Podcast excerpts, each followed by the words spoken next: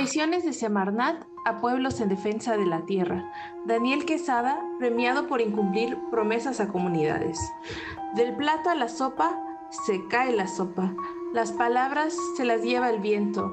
O adaptado a esta época, los datos no puede haber mejores frases para describir la forma en que Semarnat impide mediante engaños la movilización en defensa de las tierras de diferentes pueblos de México, con estridentes declaraciones en medios de comunicación, pero sin la realización de los actos administrativos, jurídicos y legales que respalden esas declaraciones.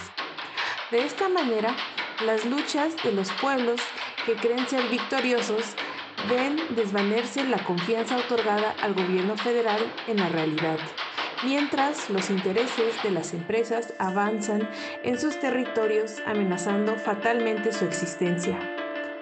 Tal es el caso de los pobladores de la bahía de Huira, que desde hace más de una década se enfrentan a la imposición de una fábrica de amoníaco propiedad de la empresa Gas y Petroquímica de Occidente. La identidad que usa la subsidiaria de holding suiza alemán Proman, uno de los principales productores de metanol y amoníaco en el planeta. Durante años, los habitantes del municipio de Topolobambo se han mantenido en pie de lucha frente a esta amenaza acudiendo pacientemente a las instancias de gobierno correspondientes para solucionar la problemática provocada por la ambición de la transnacional. Sin embargo, al no tener respuesta favorable, en los años recientes por parte de la administración del gobierno federal, que prometió terminar con el conflicto, ahora se preparan para la guerra si es necesario. No es una exageración afirmar que las comunidades se encuentran en la difícil situación de defender sus tierras y la mar en la que habitan. Trabajan y reproducen su cultura. Deben prepararse para tal escenario. Sin embargo, este caso no es único, como lo demuestra la comunidad indígena de Zicacalco, municipio de Tlaltenango de Sánchez Román, Zacatecas. Han luchado contra la imposición de un relleno sanitario y en julio de 2022 denunciaron a funcionarios de Semarnat y de la Profepa por incurrir en omisiones en la aplicación efectiva de la legislación ambiental y por participar en contubernio con el municipio de Tlaltenango. Este último actuó con dolo y mala fe al violentar la legislación en materia de disposición final de residuos sólidos desde que se inauguró el relleno sanitario en Zicacalco en junio de 2019, provocando la contaminación del arroyo Los Tecongos, así como daños al territorio y a la salud de la población.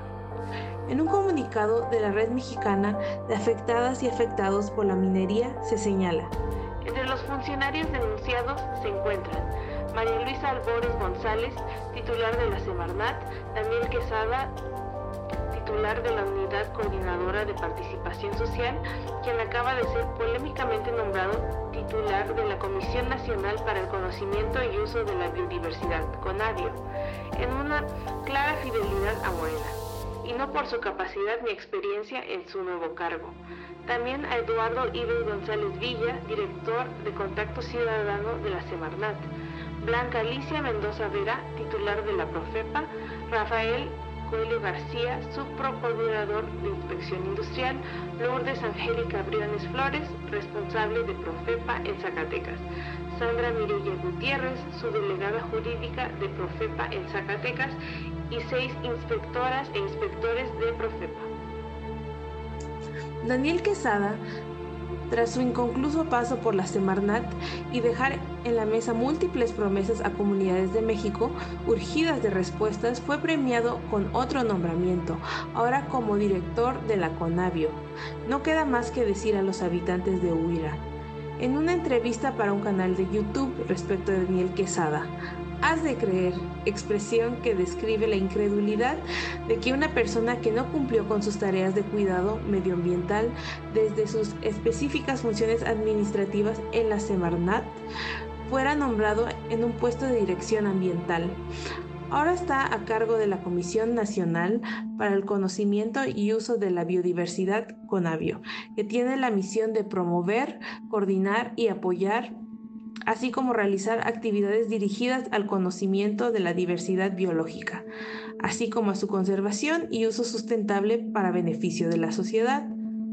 Dado el contexto electoral, donde su jefa, María Luisa Albores, aspira a la gobernatura de Puebla, dejará inconclusa la misión asignada en otro cargo de alta dirección administrativa en tema ambiental.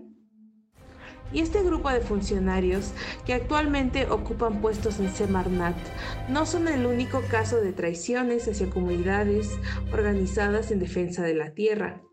El anterior titular de Semarnat, Víctor Manuel Toledo Mansur, también dejó huella a este respecto, al afirmar que había atendido y desactivado 44 conflictos medioambientales en México. En la lista se incluye la situación de la minoría en San José del Progreso.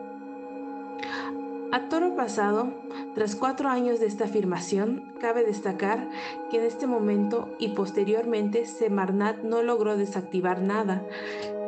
En lo trágico cómico, aún se localiza en internet una nota del panfleto partidista de Morena cuyo titular señala Atendidos 44.000 conflictos ambientales en el país. Semarnat. En audios de Víctor Manuel Toledo filtrados a los medios de comunicación, se le escucha decir, porque claramente la 4T, como un conjunto claro de objetivos, no existe. Por el contrario, este gobierno de la 4T está lleno de contradicciones y se nota en luchas de poder dentro del gabinete. Declaraciones por las que fue corrido por la puerta de atrás. Sus promesas de respaldar luchas de pueblos contra proyectos mineros no quedaron más que en eso, simples promesas que, en uno de los casos, hicieron echar las campanas al vuelo por parte de una organización no gubernamental que celebraba que la Semarnat no autorizara permisos a la minera canadiense Fortuna Silver Mines. Sin embargo, las dos mineras impuestas en Oaxaca, a tres años del despido de Víctor Manuel Toledo, se encuentran en pleno funcionamiento y total expansión del saqueo de plata y oro en Oaxaca.